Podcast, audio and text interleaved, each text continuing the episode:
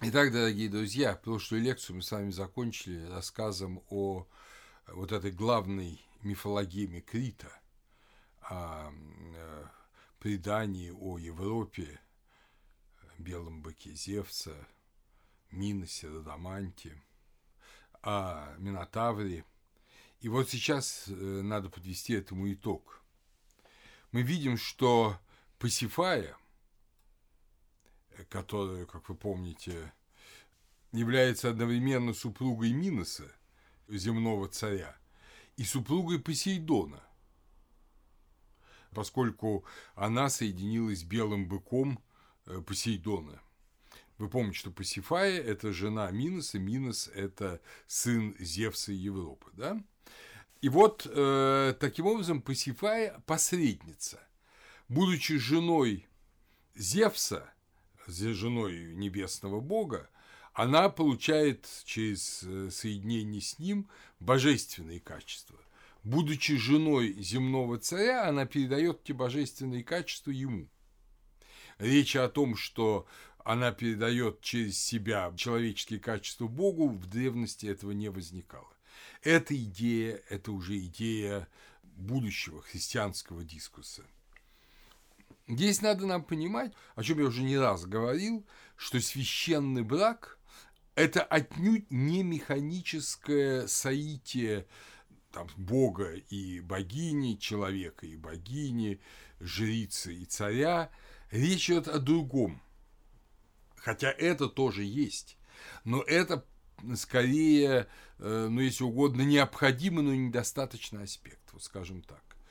А если мы внимательно вчитаемся в тексты, обрамляющие священный брак, это и песнь шумерской жрицы Лукуру царю Шусуэну, и библейская песнь песни, и ряд иных памятников, мы увидим, что главным их содержанием является не физиология, как мы бы сказали, физиология секса, но сильнейшая смерть и любовь всепожирающая любовь, страсть не животная физиологическая, а страсть человеческая, вот невероятная любовь, сильнее, чем смерть любовь.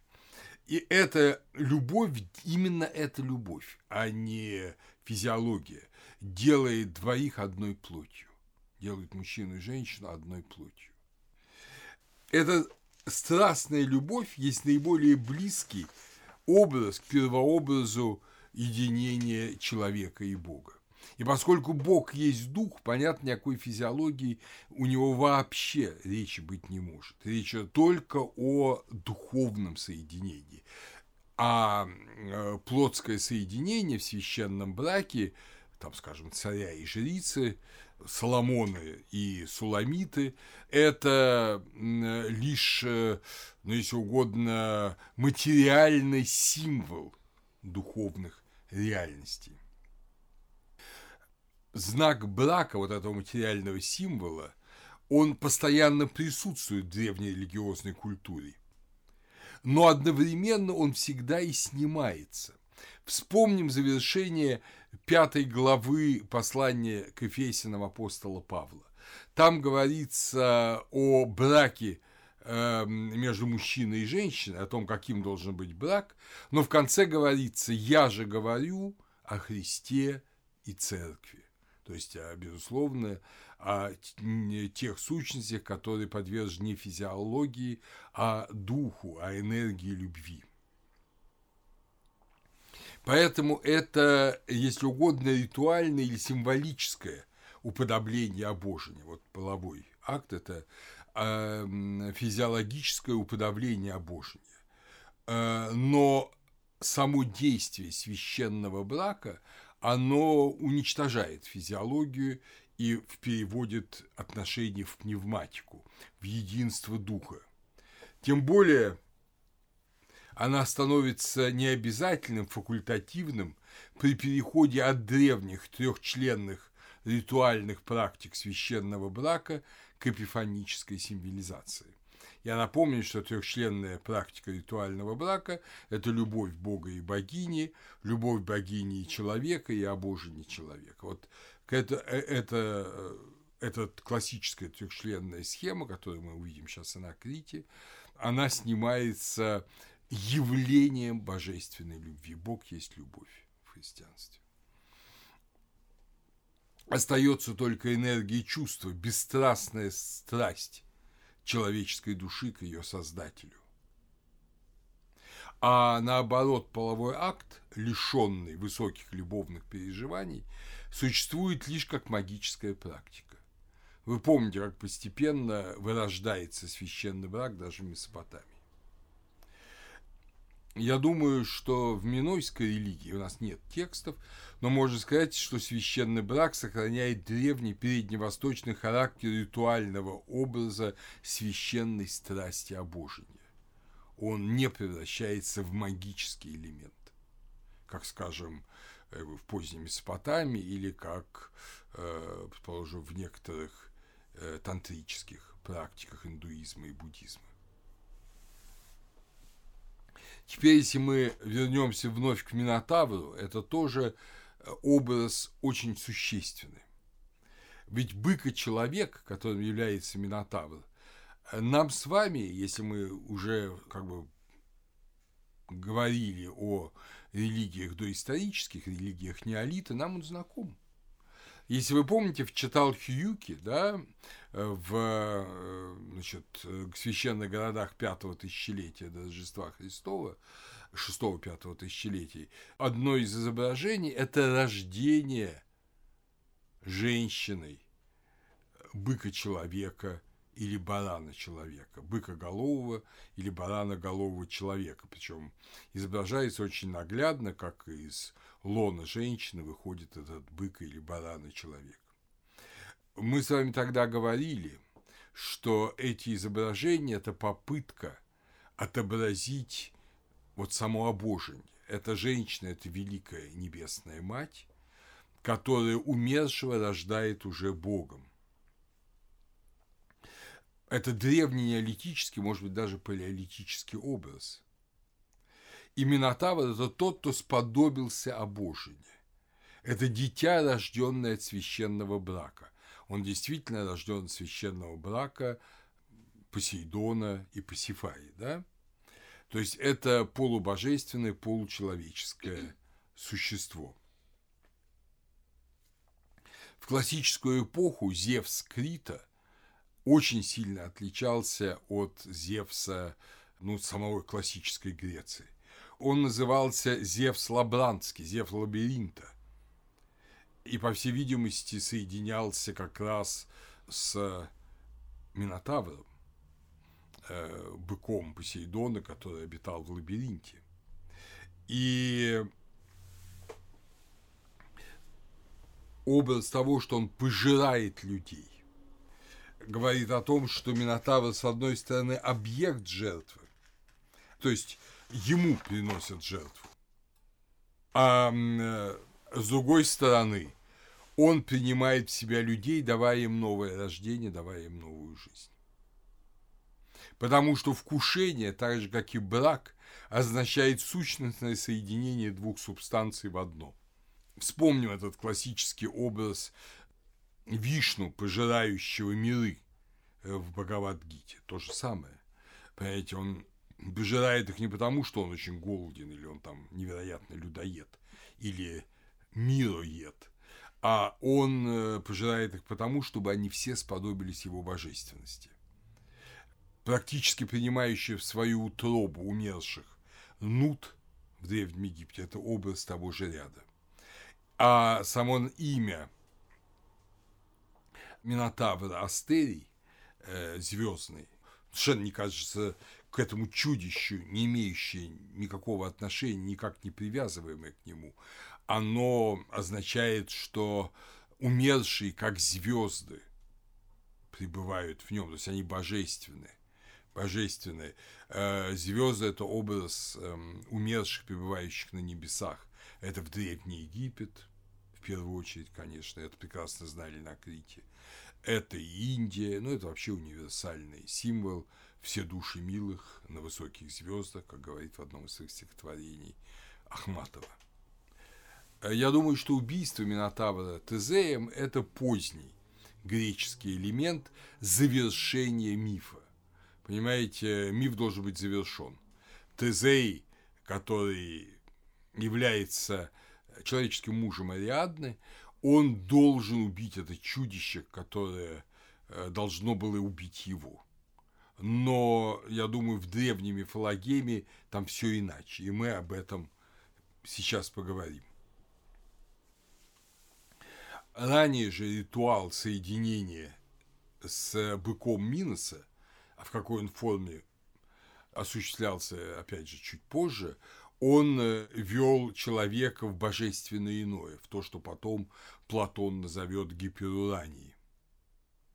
Интересно, что утратив представление о посмертном суде и вообще о блаженном бытии умерших, которое, как вы знаете, есть в Египте, которое наверняка было на Крите, в классическую греческую эпоху сохранили память. Сохранили память о какой-то связи почему-то именно Крита – с этим божественным миром посмертия, с божественной судьбой умерших. Э, с тем, что когда-то вот этот посмертный суд был достоянием и предков обитателей Эллады классического времени. Как сообщает Платон, это в его диалоге Горгий 526 ЦД, Минос дал критинам законы, а после смерти вместе со своим братом Радамантом стал одним из судей в Аиде, обители умерших. То есть, смотрите, тот, кто дает законы на земле, тот и будет судить после смерти. Помните, и в Евангелии говорится, есть у вас другой судья Моисей. Моисей, то есть тот, кто дал законы, он и будет судить Э, евреев за то, соблюдали они закон или не соблюдали. То есть вот эта идея того, что будет посмертный суд по тем законам, по которым пророк и законодавец дал их в этом мире, это идея и характерна для Крита.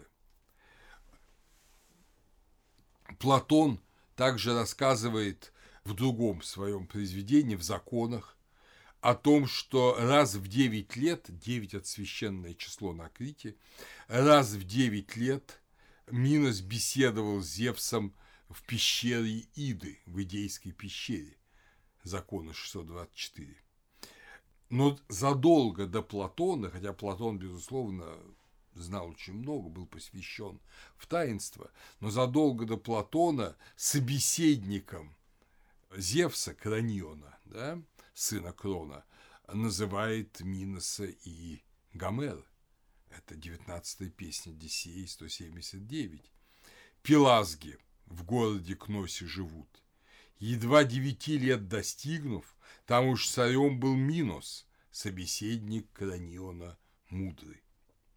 Эти истории – воспоминания древних представлений об особой близости Минойского царя-жреца – Крита к своему божественному альтер-эго.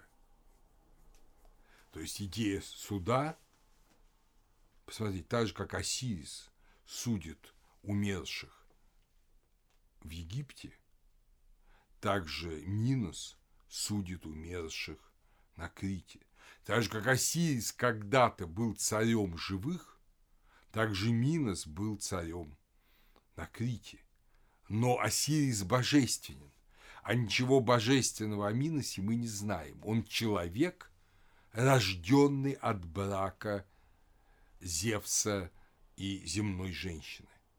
Это огромное отличие от э, Египта, где, как вы помните, Осирис – это сын Геба и Нут. То есть мы видим при огромном сходстве очень важный акцент различия, чего нет в Египте. Но что есть как вы помните, в той или иной форме уже у хетов и даже в Угарите.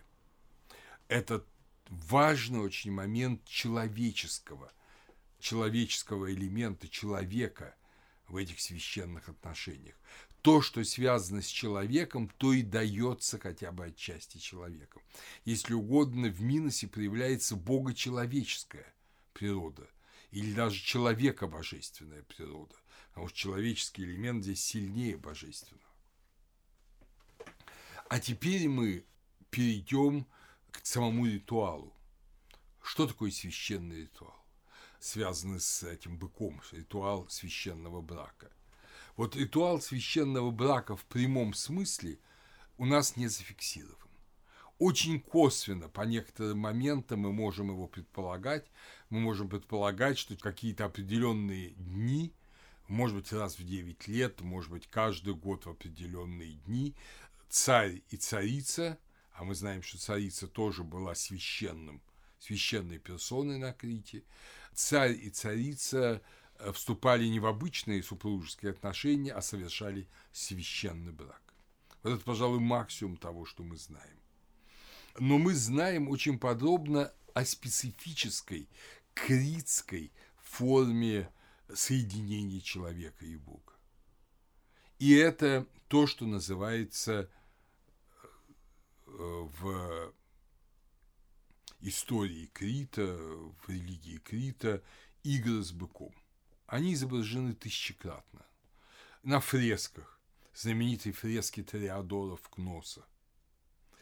Они изображены на многих печатях, в различных малых формах, в каких-то элементах сохранившихся скульптур.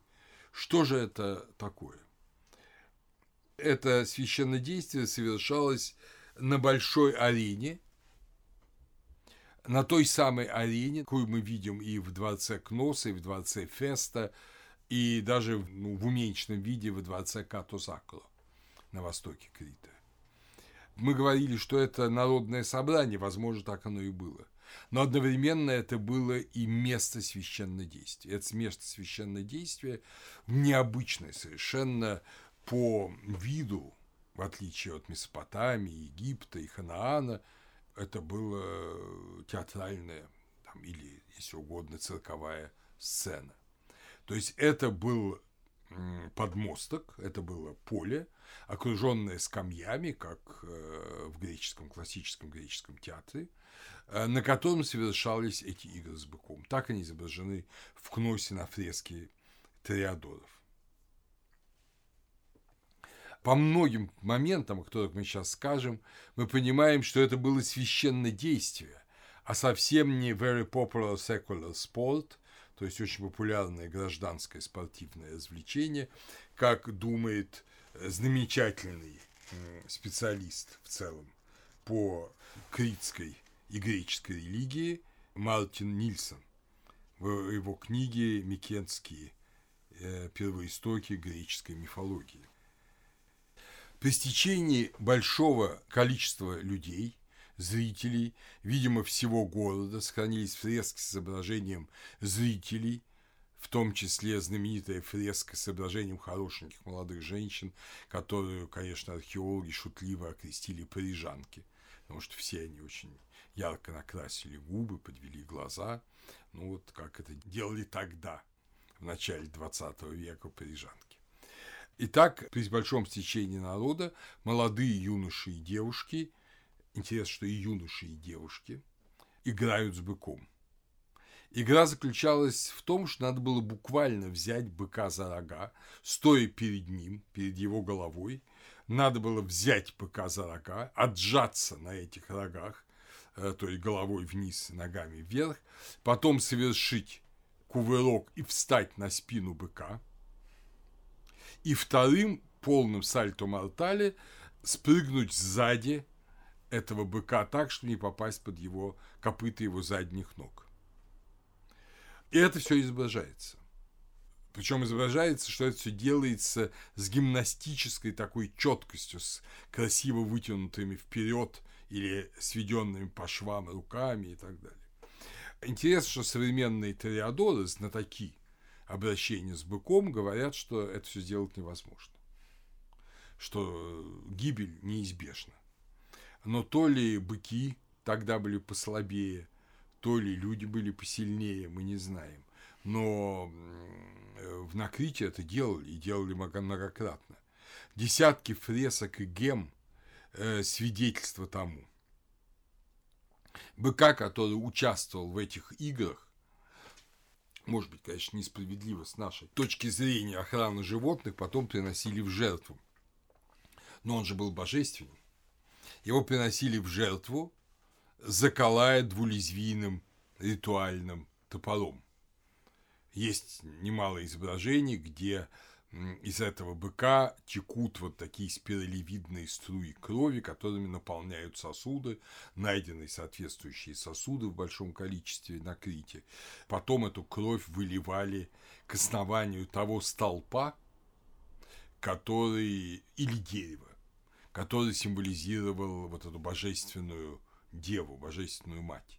И вот это выливание крови жертвенного быка – к символическому изображению небесной богини, это еще одна форма, как вы понимаете, символики священного брака, соединения двух природ в одно. Но здесь нам с вами, может быть, интересно будет еще то, что вот в этих совершенно беспрецедентных, нигде больше не происходивших ритуальных формах мы видим начало будущих Олимпийских игр, вообще начало всего светского спорта Европы.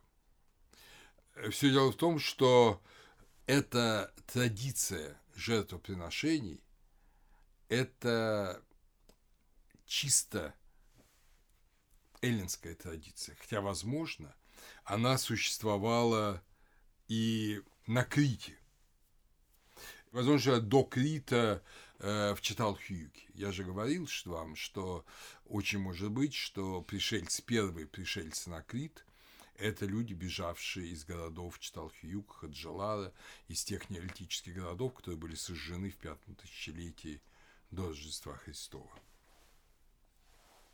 Уже в пятом ярусе святилища Читалхюка, то есть это время примерно 5880 лет до Рождества Христова, мы встречаем изображения, напоминающие Минойские игры с быком.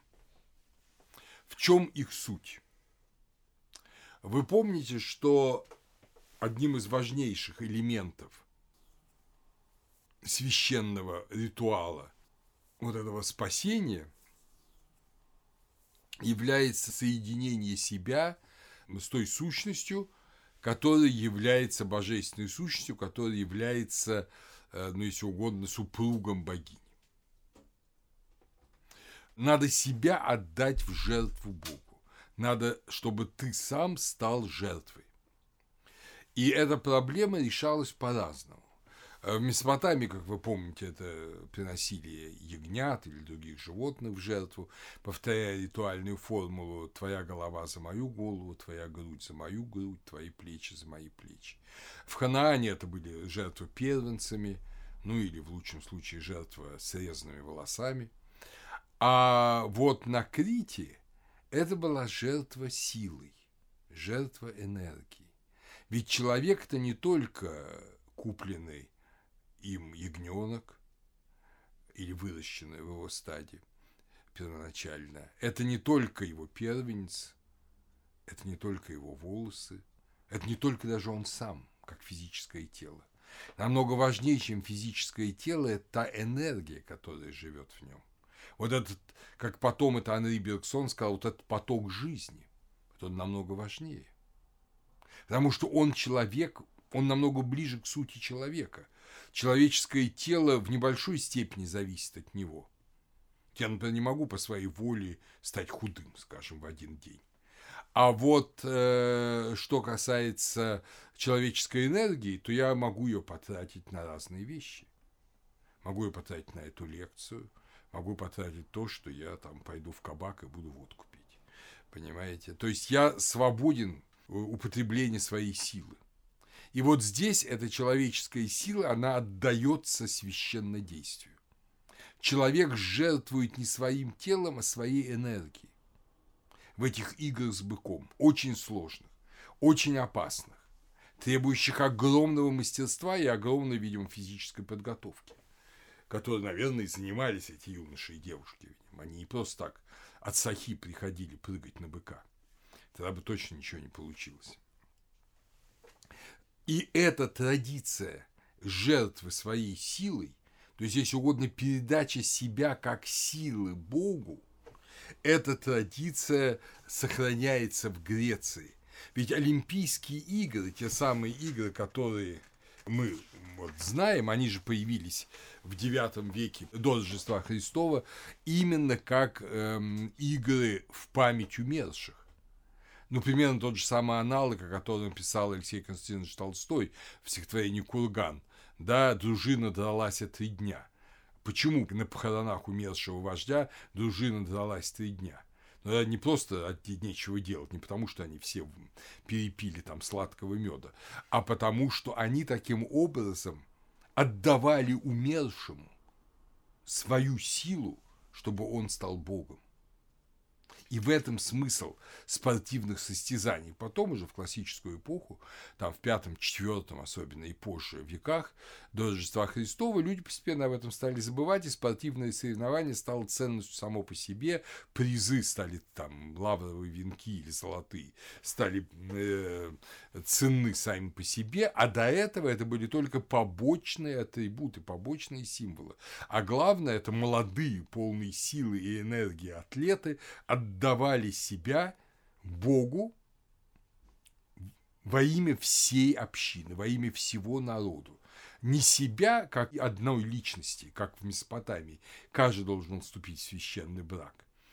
И не как царь, который за всех вступал в священный брак, помните, в древнем Шумере, а именно как граждане, так же, как молодые воины, молодые люди идут в битву сражаться за весь город, Понятно, женщины, старики, дети не идут в битву. И они как, выполняют эту социальную функцию воинства. Также они выполняют социальную функцию вот этой жертвы, наиболее молодые, энергичные, сильные. Вот они отдают свои силы.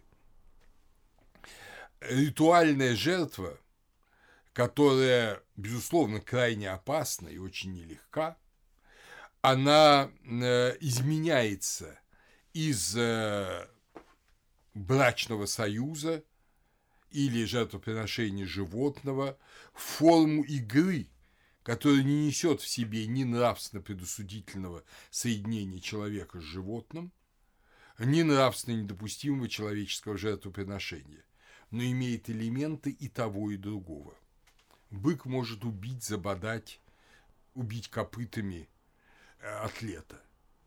И мы видим, что э, там мы находим погребение людей, безусловно, со знаками того, что они погибли вот во время этих игр.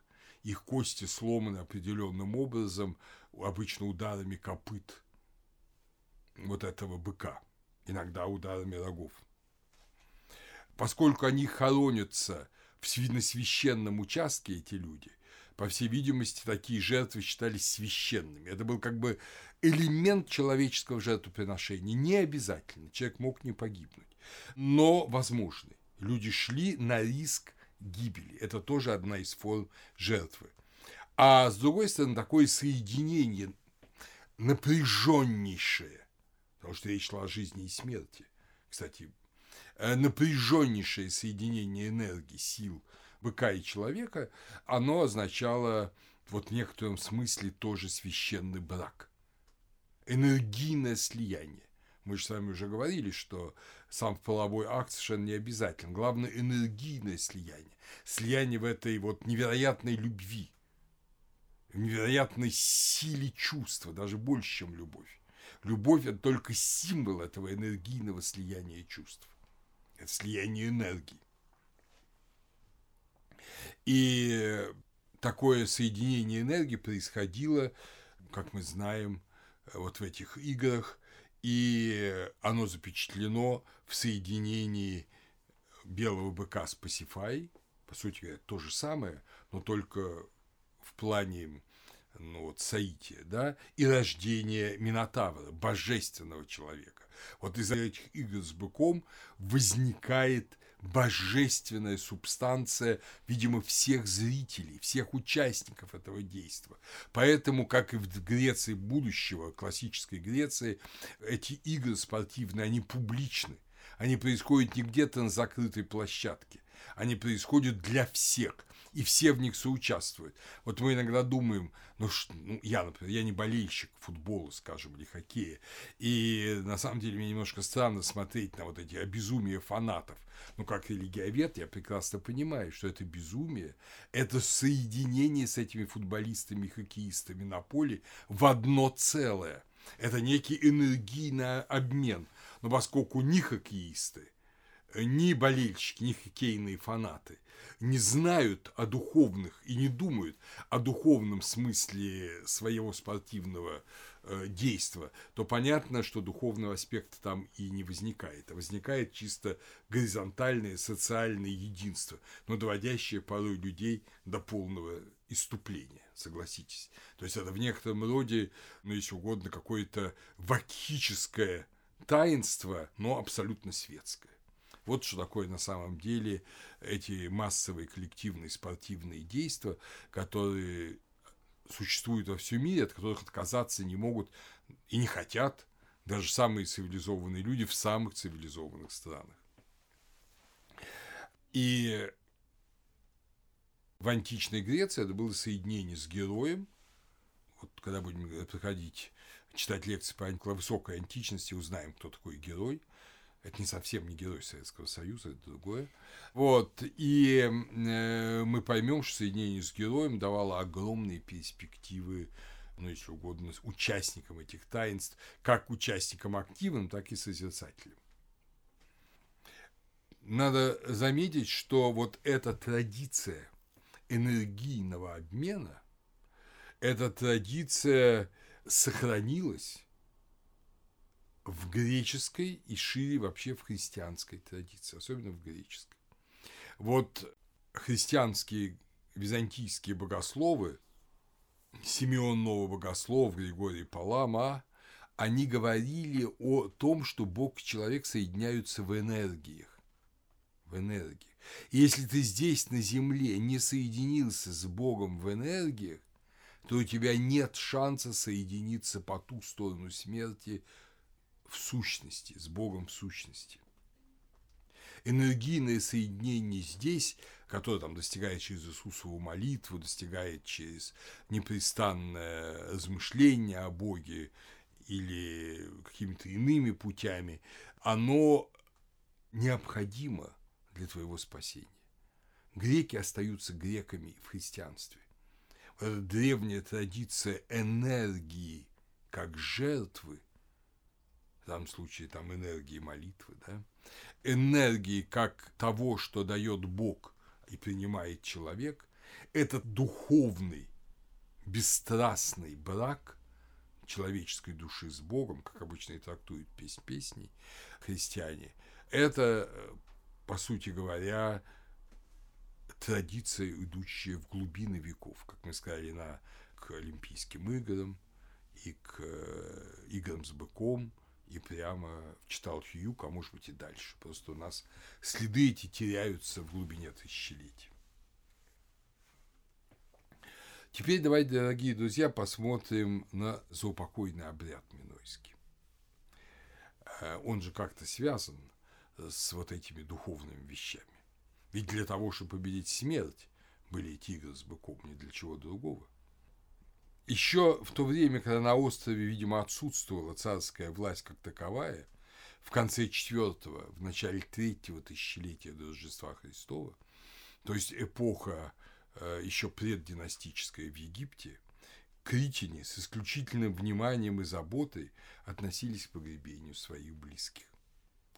В это время, в конце четвертого, начале третьего тысячелетия э, до Рождества Христова, Крит испытал огромное влияние мегалитической культуры, которая, если вы помните, в это время вообще пришла в Восточное Средиземноморье, и одним из явлений которой было изменение довольно резкое египетских традиций при переходе от второй к третьей династии.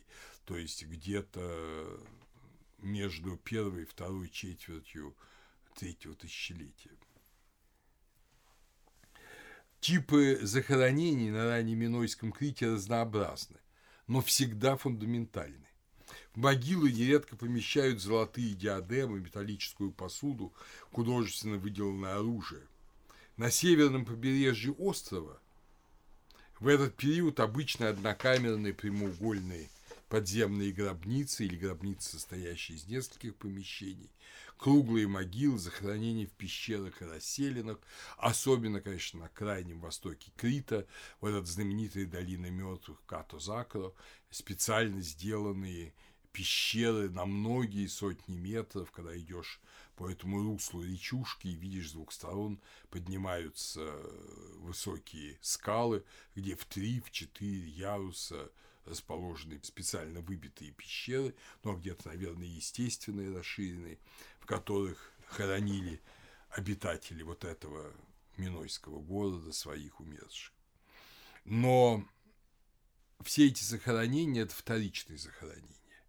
То есть э, умерших где-то хоронили временно, а потом их кости перекладывали, уже освобожденные от, от мягких тканей перекладывали вот в эти гробницы или в специальные цисты, каменные гробы, сделанные из тонких, э, гробы, сделанные из тонких каменных плит, или в простые копанные могилы, которые тоже имеются на Восточном Крите. Но особенно интересны захоронения, которые археологи нашли, они были не только там, но там они хорошо раскопаны и исследованы таким Брониганом, это захоронение долины Миссары, раскинувшейся по левому берегу реки Геры. Вы помните Геру, супругу Зевса, да? Так это называется река Геропотамус, река Геры. Понятно, что для Крита, для которого есть образ рождения на Крите, для Зевса. И Гера тоже это совсем другое существо. Это одна из форм, одна из ипостасей, один, один из образов великой богини. Вот на левом берегу Геропотамус, в долине Миссары, раскрыты многочисленные фундаментальные заупокойные комплексы конца IV – начала третьего тысячелетия. Это практически мегалитические комплексы – очень напоминающие мегалитические постройки, как ни странно, такой ну, самой родины мегалита, это Ирландии, курган Югрендж, и одновременные с ними мегалитические памятники Аркнейских островов к северу от Шотландии. Они стоят, эти комплексы, из круглого склепа, сложенного из грубо подогнанных каменных плит. Диаметр этих построек 15-20 метров.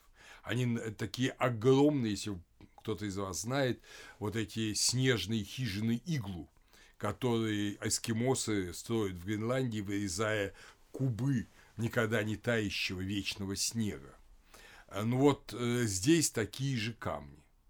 Из них строят вот эти купольные гробницы – диаметр 15-20 метров, они завершаются ложным куполом. Почему ложным? Ну, потому что это камни положенные не в, не в стяжку, как настоящий купол на распор, а одни на другие положены камни, они образуют такой псевдокупол. И надо интересно, что до сих пор такие постройки строят на Крите намного меньше, не 15-20 метров в диаметре, а 3 2-3 метра в диаметре, э, но их строят до сих пор критине э, просто для того, чтобы там укладывать всякие необходимые вещи, э, ну, связанные с животноводством. То есть как сарай это умение строить из камня в сукую, оно сохранилось на Крите до сих пор. Если вы поедете в какие-то критские высокогорья, куда редко ездят туристы, то, скорее всего, там встретите такие современные постройки. Не радуйтесь, это не постройки третьего тысячелетия до Рождества Христова, это постройки, ну, которым максимум 100-200 лет, а может, они построены и 10 лет назад. Стены тех больших куполообразных построек, назовем их толосами, они были в толщиной до двух с половиной метров. То такое, представляете, такая сферическая постройка, полуяйцо, вот, э, с толстыми стенами. К востоку от склепа, вплотную к нему, находился прямоугольный заупокойный храм площадью до 400 квадратных метров. То есть такая площадка 20 на 20. С каменными стенами, сложены также из каменных плит, но имевший, по всей видимости, в отличие от этого толоса, деревянную плоскую кровлю. Мы не видим никаких следов каменной кровли. С востока же к этому храму, то есть, смотрите, все на восток располагается, к востоку же к этому храму примыкала большая площадка, иногда замощенная, как в Кумасе, прямоугольными плитами. Весь ансамбль был ориентирован с запада на восток с входом, открытым на восход солнца. По мнению исследователей этих заупокойных архитектурных комплексов Мессары э, Кейса Бреннингена, они были родовыми склепами эгалитарного до государственного общества. То есть это были склепы не как пирамиды да, царей, да, а это были склепы именно семьи, в которых хоронили многие сотни лет. И хоронили сотни и тысячи людей там захоранивались на протяжении многих столетий. Это были как раз вторичные захоронения. Э, Миссарские земледельцы, а долина вот реки Гера, Геропотамус, она очень плодородна до сих пор. Она э, вот э, возделывалась и тогда, эти люди были достаточно зажиточны, и они строили вот такие для своих умерших, такие, ну, если угодно, постройки. Мы сейчас поймем их функции. Отдельные семьи возводили гробницы почти впритык друг к другу. Это были не такие отдаленные хутора, как на севере, а наоборот, это были постройки близких людей, друзей, которые жили рядом, трудились бок о бок, помогали, видимо, друг другу. И хотя заупокойные комплексы у каждой семьи были свои, но они стояли рядом, и это совершенно не смущало э, людей, иначе бы не строили. Захоронения находились буквально на околице поселений живых, в 10-15 метрах от крайних домов. Как указывает Бренниген, кладбища, по всей видимости, считались важной составляющей, частью поселений и имели поэтому весьма большое значение для общины. Понимаете, вот то, что сейчас, там, скажем, практикуется в христианстве, вот эти родительские субботы, необходимость посещения могил предков, что худо-бедно – осуществляют наши современники, тогда это была норма, как и в Египте. Умершие живые жили одной жизнью. Но если в Египте в большинстве своем кладбища были на западном берегу Нила, а жили больше на восточном, и Нил был разделением между живыми и мертвыми, хотя и не всегда, далеко не всегда, то здесь мы видим желание быть как можно ближе к своим умершим. Их не боялись, ощущали наоборот, что они уже достигли того мира, в который стремятся после смерти попасть и их ныне живые э, потомки. И, наверное, помощь предков была очень для них ценна в надежде на преодоление ими смерти. Люди жили этим. То, что мы сейчас забыли об этом, это наше достоинство или наш величайший ущерб. Каждый это решает по-своему. Очень возможно, что площадки перед заупокойными храмами, а совершенно очевидно, модель видна, она такая же, как в Египте. Усыпальница, куда только вносят умерших и хоронят подле других умерших кости уже без плоти. Заупокойный храм, где совершают заупокойные жертвоприношения умершим, и куда входят регулярно живые для совершения жертвоприношений, и площадка. И вот площадка – это тоже интересно. Она есть обязательно. Тут совершалось какое-то священное действие, связанное, видимо, с небесной царицей Ариадной, вот этой божественной девой, и опять же жертва силой. Жертва силы – это не обязательно атлетическая жертва. Греки же были людьми эстетическими. Это может быть и жертва силой красотой. А что такое жертва силой и красотой? Это, мои дорогие, танец. Это танец. Это уже не упражнение, кто там успешней пройдется по спине быка, а это кто красивее, лучше танцует.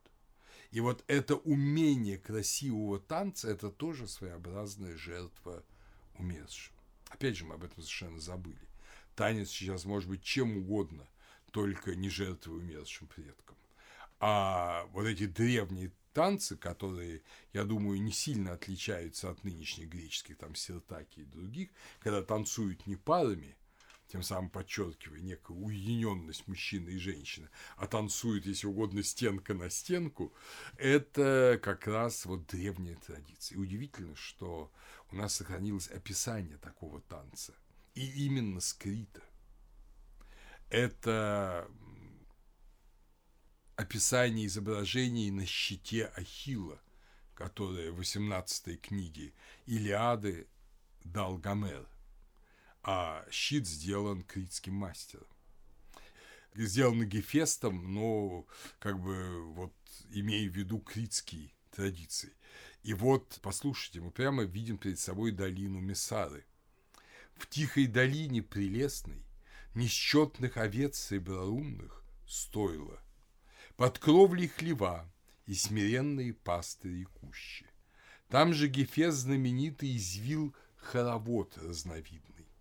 Он ему равный, как древли в широко устроенном кноссе. Выделал хитрый дедал Ариадне прекрасноволосой. Юноши тут и цветущие девы, желанные многим, пляшут, в хор круговидны, любезно сплетясь руками. Девы в одежды льняные и легкие, отроки в ризы светло одеты, и их чистотою, как маслом, блистают. Тех венки из цветов прелестные всех украшают, то есть девушек, сих золотые ножи на ремнях через плечо серебристых.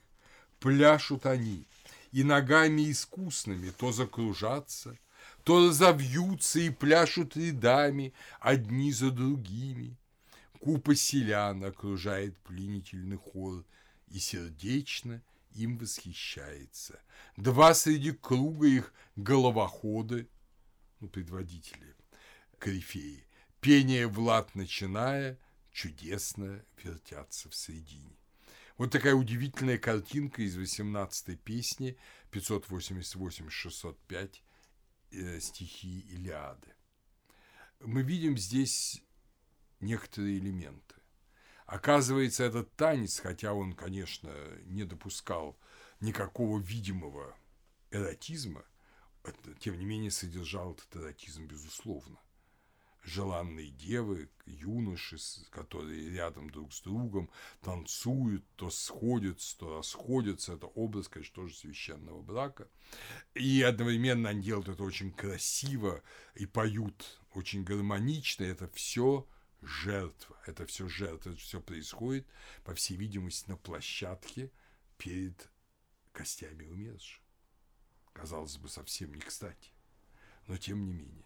А э, при этом купа селян окружает пленительный хор. То есть это все происходит не просто там э, девушки и юноши веселятся, а всех там старичков прогнали, чтобы они не мешали. А нет, наоборот, те, кто уже сами, как говорится, вышли из возраста этих резвых танцев, те радуются веселью молодежи. Как писал Лермонтов, подговор пьяных мужичков. Да? Вот, это вот рисует такую гармонию. То есть это все делается для живых и умерших. Жертва для живых и умерших. Бренниген там же пишет, «Э, мы, разумеется, не можем утверждать, что в нашем распоряжении имеются какие-либо определенные свидетельства о танцах в честь Ариадны, происходивших на раннеминойских кладбищах долины Миссары, но сходство с текстами Гомера весьма велико.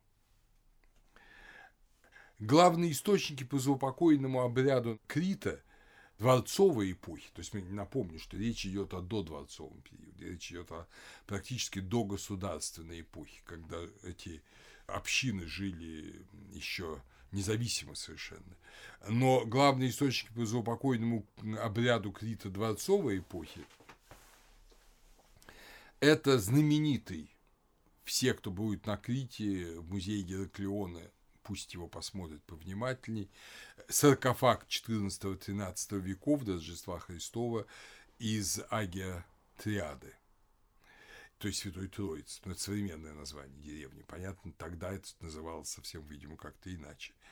Это царские гробницы в Кносе и усыпальницы микенских династов уже на Пелопоннесе и в материковой Греции.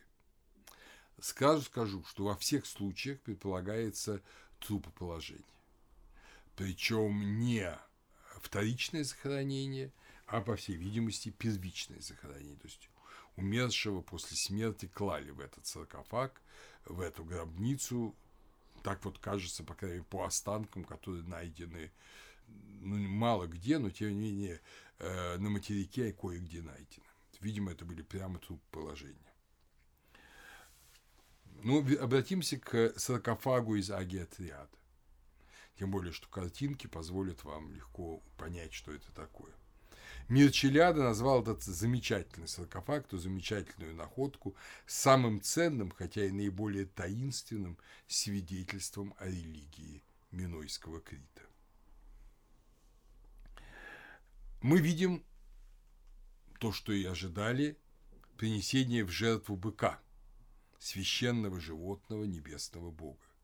Три жрицы стоят перед ним, кровью из перерезанного горла наполняют сосуд – и затем изливает его под священное дерево. Вы видите, это образ священного брака. Были ли с этим быком до этого игры спортивные или не было, естественно, мы не знаем, этого на саркофаге не изображено, но жертвоприношение быка изображено.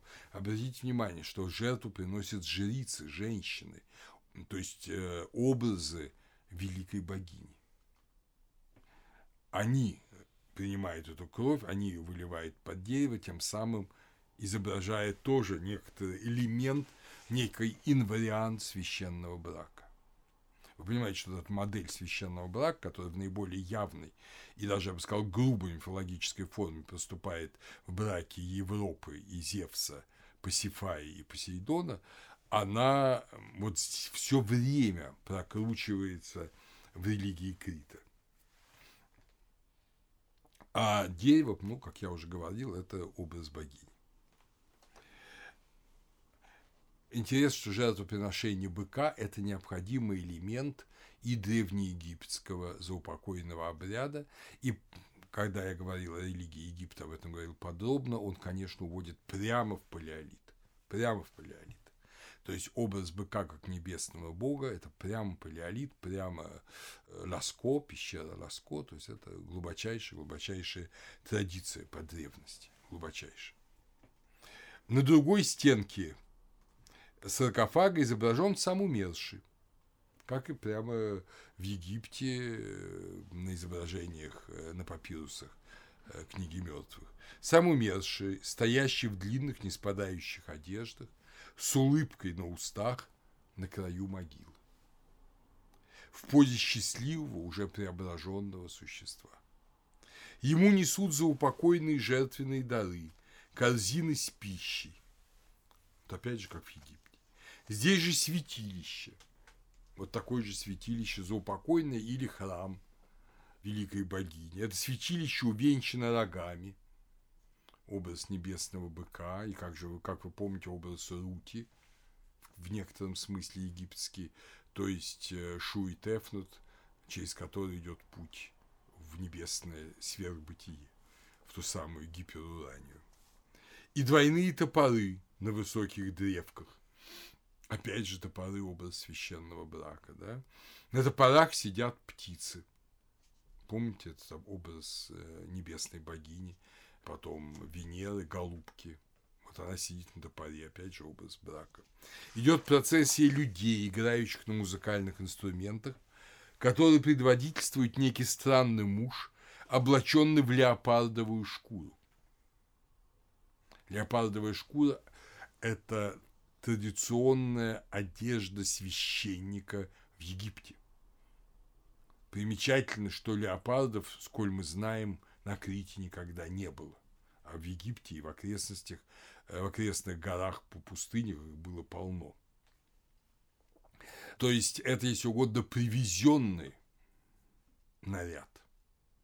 Возможно, наследованный еще из Малой Азии, считал Хьюка, где тоже были эти животные. Но в любом случае это образ некого божественного существа. Очень возможно, что это дионисийская процессия, и предводительствующие ею изображают собой Диониса. Он мистагог, тайноводитель. Не забудем, что Дионис пришел с Востока, он пришел из Азии. А Дионис – это тот, кто дает новую жизнь. Он сам умер и воскрес. Он сам сын Зевса и женщины, человека Семелы. Он дает образ этой победы над смертью через священный брак. Потому что он сам дитя священного брака, если угодно. И вот это мы видим, эта традиция, по крайней мере, изобразительно присутствует на саркофаге из агиотриады. На каменном ритоне из той же агиотриады, так называемой вазы земледельцев, вы ее тоже увидите в археологическом музее Гераклеона, такая зеленоватого камня ваза, крестьяне под звуки систров, там изображены эти систры, несут, видимо, начатки плодов нового урожая. И эту процессию также возглавляет человек, странный человек, закутанный в плащ, поразительно напоминающий плащ Комос Дионисийского культа. То есть Дионис присутствует на Крите. Дионисийский культ тесно связан с Критом и в греческих мифах через предание о небесном супружестве Ариадны с Дионисом, которое произошло на острове Наксос, как вы помните. И, по всей видимости, он совершался, этот обряд, на Крите, возможно, была Денисийская мистерия, оргия Денисийская, с упованием воскресения умерших. Учитывая эти образы из Агиос Триада и единодушное убеждение греков классического времени в том, что греческое имя Осириса Дионис – мы можем предположить, что представления критян о воскресении умерших третьего-второго тысячелетия близки парадигме ассирического предания. На это же указывают и сцены приношения жертвенных даров усопшему, изображения которых обязательны для гробничного искусства Египта. На связь сюжетов ковчега из Агия Триады с ассирическим ритуалом обратил внимание исследователь такой швейцар, и его подтвердил крупнейший египтолог Зигфрид Моренс в своей книге «Египетская религия». Так что можем с большой определенностью говорить о том, что инвариант ассирического мифа был на Крите. Но сразу же другой элемент, к которому уже, конечно, привыкли, когда сами постепенно шли через Ханаан и Хетов. Элементом этого как бы критского ассирического мифа является человек. Человек. Это не чисто божественная вещь. Это вещь, которая играет свою роль человека. Мы помним, он играл свою роль на Хупасия, да, он играл свою роль у хетов, он играл свою роль даже в Ханаане, даже в Угарите. Царская гробница, о которой теперь будем говорить, э, царская гробница Кносса, была раскопана Эвансом – опубликовано в четвертом томе Дворца Миноса, главного пятитомного труда археологического Эванса по Криту. Это высеченная в скале колонная крипта. Напомню, что крипти по-гречески это тайник, ну или подземный ход. Потом уже в христианское время крипта употреблялась как подземная подалтарная церковь на Западе. Итак, это поддерживаемая колоннами крипта, потолок ее, как и в египетских гробницах Древнего Царства, окрашен в голубой цвет. Цвет неба, иконы и набытия. То есть небо, иконы и набытия. Над гробницей воздвигнуто было небольшое святилище, напоминавшее дворцовые храмы великой богини – э, имеется в виду храмы Кноса и Феста. Диодор Сицилийский сообщает, что Минос погребен был в крипте, над которой возвели храм Афродиты. Все совпадает. В шахтных гробницах Пелопоннеса, Микен и в Толосах, найденных в 1874 году Шлиманом, тоже практикуется трупоположение.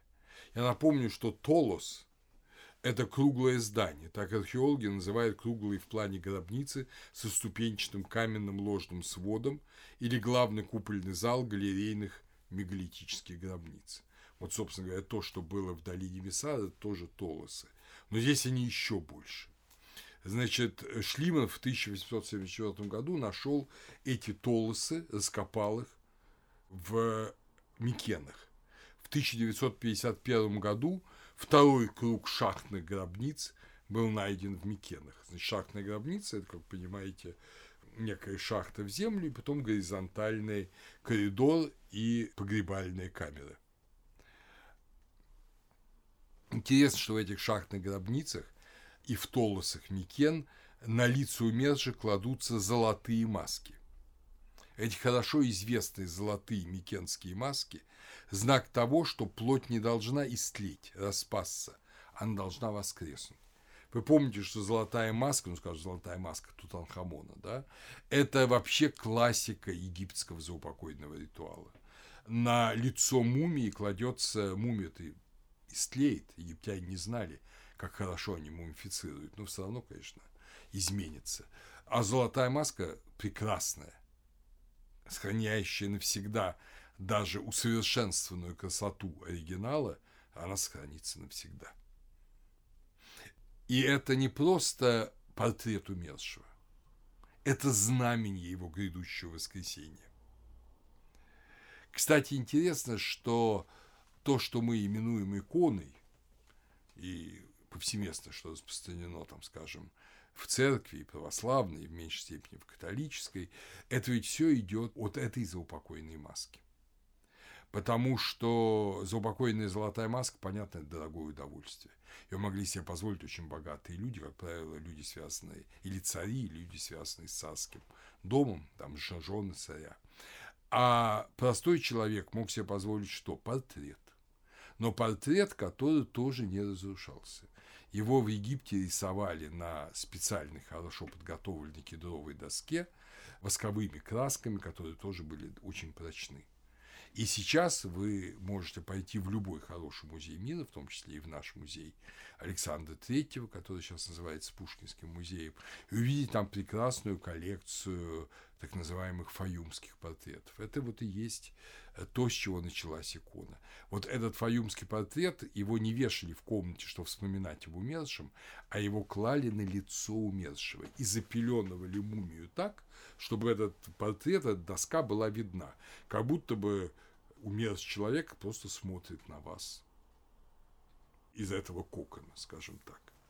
Но это в Египте. Сходство микенских золотых масок и других элементов заупокойного обряда Микен с египетским заупокойным обрядом очень высоко. Французский исследователь, хороший очень знаток микенской цивилизации Шарль Пикар в своей книге «Догреческая религия Крита и Микен», 48 год, он э, это подчеркивал специально.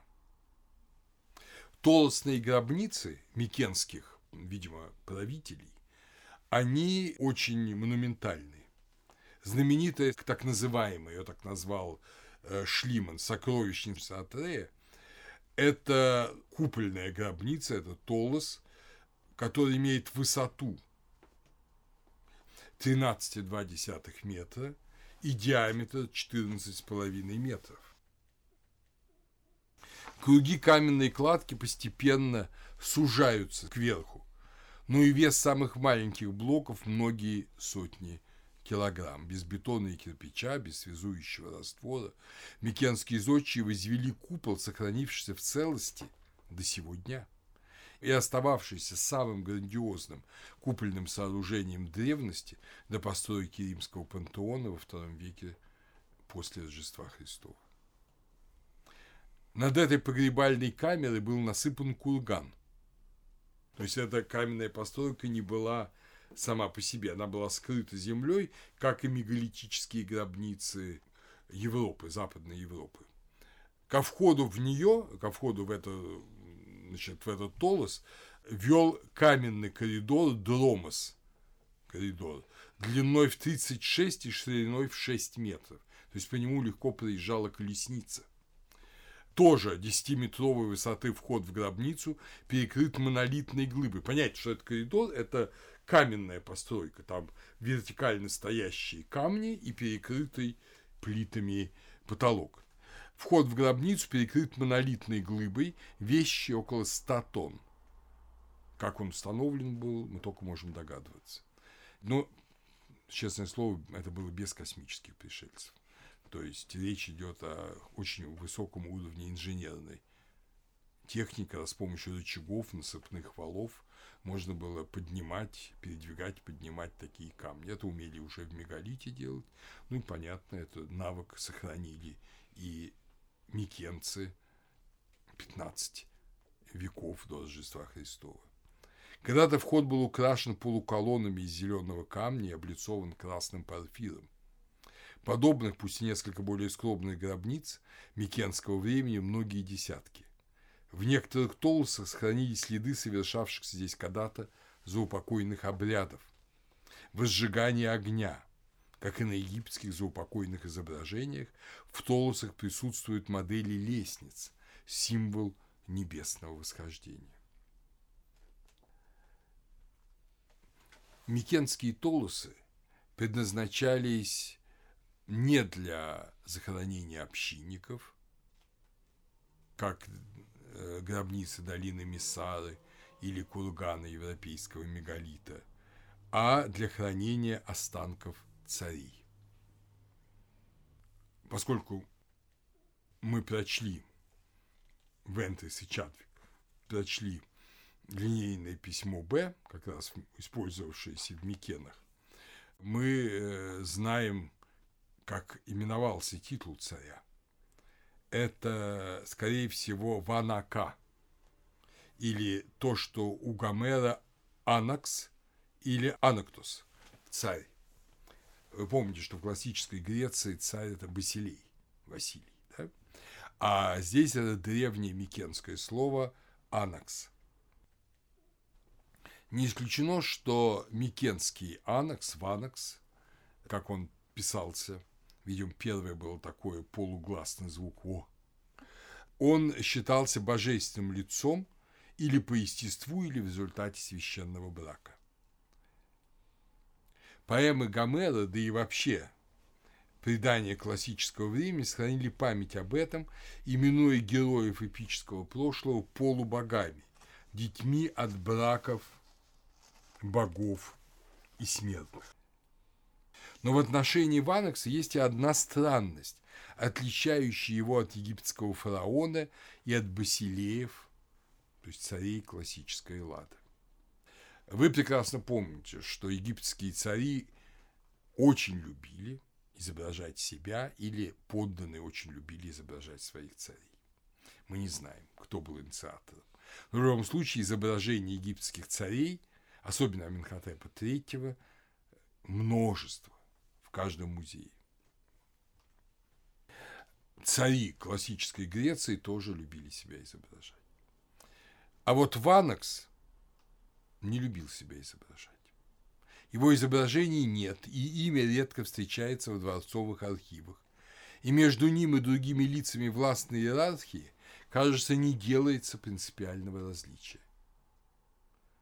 Ванекс один из важных, ну, если угодно, важных компонентов властной системы Микен. Но в отличие от других компонентов, он, скорее всего, священен. Вот многие ученые, даже я в прошлом, говорил о том, что пережитком монархической традиции в Греции уже республиканского времени, в тех же Афинах, остался архонт Басилей, то есть э, старейшина царь. Он не был никаким царем в нашем смысле слова, он никем не правил, не командовал, но он и его жена совершали определенные священные обряды, в том числе символический священный брак, в определенные мистериальные моменты, важные для города. И только они могли это сделать. То же самое было и в Риме, об этом мы будем в свое время говорить. Но вот оказывается, что эта же традиция была в Микенах что это не какой-то пережиток монарха, как думает, кстати говоря, Аристотель в афинской политии. Он забыл уже, он не знал этого, уже это ушло в прошлое. А оказывается, так же было и во втором тысячелетии. То есть это особенность греческой, если угодно, сакрально-политической структуры, что царь Ванакс, да, важный в ритуальном смысле, политически не важен. Ну, совсем как английская королева, хранительница веры, но далеко не определяющая политику современной Великобритании. Да? То есть это какая-то очень древняя традиция. Царь у индоевропейцев, а я напомню, что ахайцы, конечно, индоевропейцы, это совсем не раджа ведический, который не имеет священных функций. Но это и не абсолютный священный монарх третьей династии Шумера или Египта эпохи, там, скажем, Хеопса. Это другое лицо функциональное. Политически незначимое, религиозно очень значимое. Наш исследователь Юрий Андреев, удивляясь этому явлению, пишет, в своей замечательной статье «В ожидании греческого чуда». Может быть, лучшее, что он написал. Личность главы государства как будто навсегда исчезает из поля зрения придворных художников, что производит достаточно странное впечатление, если вспомнить о колоссальных царских усыпальницах этого времени. Но эта странность как раз и указывает на особую роль Ванакса – как священное лицо он был уникален, поэтому великие усыпальницы, как усыпальницы Бога, как усыпальницы египетского царя, как политическое лицо, он был незначим. В Микенском обществе он не светский правитель, не военачальник, но священное лицо, значимое в ритуальной сфере. А правителем светским был второе лицо государства, которое именовалось Лавагет. Не исключаю, что Лагофет, более поздний греческий, происходит от этого микенского Лавагет. Буквально народный вождь на греческом микенском языке.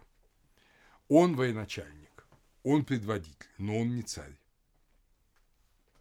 Что касается Ванекса, то его земельный надел, а он имел земельный надел, вполне соизмеримый с наделом Лавагета и других видных микенских вельмож, то есть не какой-то особенный. Опять же, это интересно, понимаете? Мы знаем, что и в Древнем Египте не было того, о чем говорил когда-то Маркс, что всей землей владел царь. Но все же царские владения были велики. Здесь они не малы, но они вполне вписываются размерами, сравнимы с владениями других видных вельмож. Ну, совсем как в современной Европе, да? Или как в феодальной, скажем, Франции и Англии. И, но его земельный надел именуется Теменос – священный участок. Позднее так греки именовали только храмовое пространство, в которое нельзя было входить без очищения. Но тогда это надел земельный царя – да и классический тип греческого храма первого тысячелетия до Рождества Христова, то есть уже классической Греции, становится так называемый мегалон. Мегалон. Мегалон – это большой зал, буквальный перевод, мега, да, большой, который в Микенское время составлял ничто иное, как центральную часть царского дворца. Мегалон – это архаичная постройка – в которой выступают две боковые стены, они именуются анты, от древнего индоевропейского слова «онд», древнескандинавское «онд» – прихожие сени, латинское «анте», антес в единственном числе, вот две выступающих стены, и между ними две колонны. То есть э, потом вы проходите между этими двумя колоннами и оказываетесь перед новой стеной, в ней вход уже во внутренний зал. Э, как правило, если это дворец, то посередине горит огонь, очаг, вот это мегалонный, или если это храм, то там жертвенник Богу. В еще гомеровском языке мегалон – это царские чертоги, царские палаты. Но позднее это святилище и святая святых в классическую эпоху. В хорошо сохранившемся мегалоне Пилосского дворца середины второго тысячелетия до Рождества Христова, вы помните песчаный Пилос из э, Илиады Гомера, где Нестор правит. Рядом с царским престолом обнаружены два углубления. Значит, мегалонный зал, теперь его себе представляете, рядом с царским престолом, который стоит у задней стены мегалонного зала, два углубления, соединенные трубой. Видимо, там совершались какие-то возлияния царственному правителю или богу самим царственным правителем. Подаркой входа в тронный зал вот этого мегалона расположен небольшой жертвенник, Второй жертвенник находится рядом с алтарем-престолом в центральной части четырехколонного зала Мегалона напротив царского трона. В 1962-63 годах на стенах Пилосского дворца были открыты фрески, на которых изображены две процессии. Женщины с цветами в руках и мужчины, облаченные в звериные шкуры. Скорее всего, это картина религиозного действия, похожего на дионисийские мистерии классической Эллады. И очень возможно, что что-то подобное происходило тут, в царских чертогах, а живой иконой трижды рожденного Диониса был в этом действии сам Ванакс Пилоса, как и любой Ванакс Микенский, а может быть и Минойской царской традиции. Скорее всего, Ванекс был не только исполнителем, но и объектом священнодействия, так же, как и египетский фараон и шумерский Эн, ритуальным богом.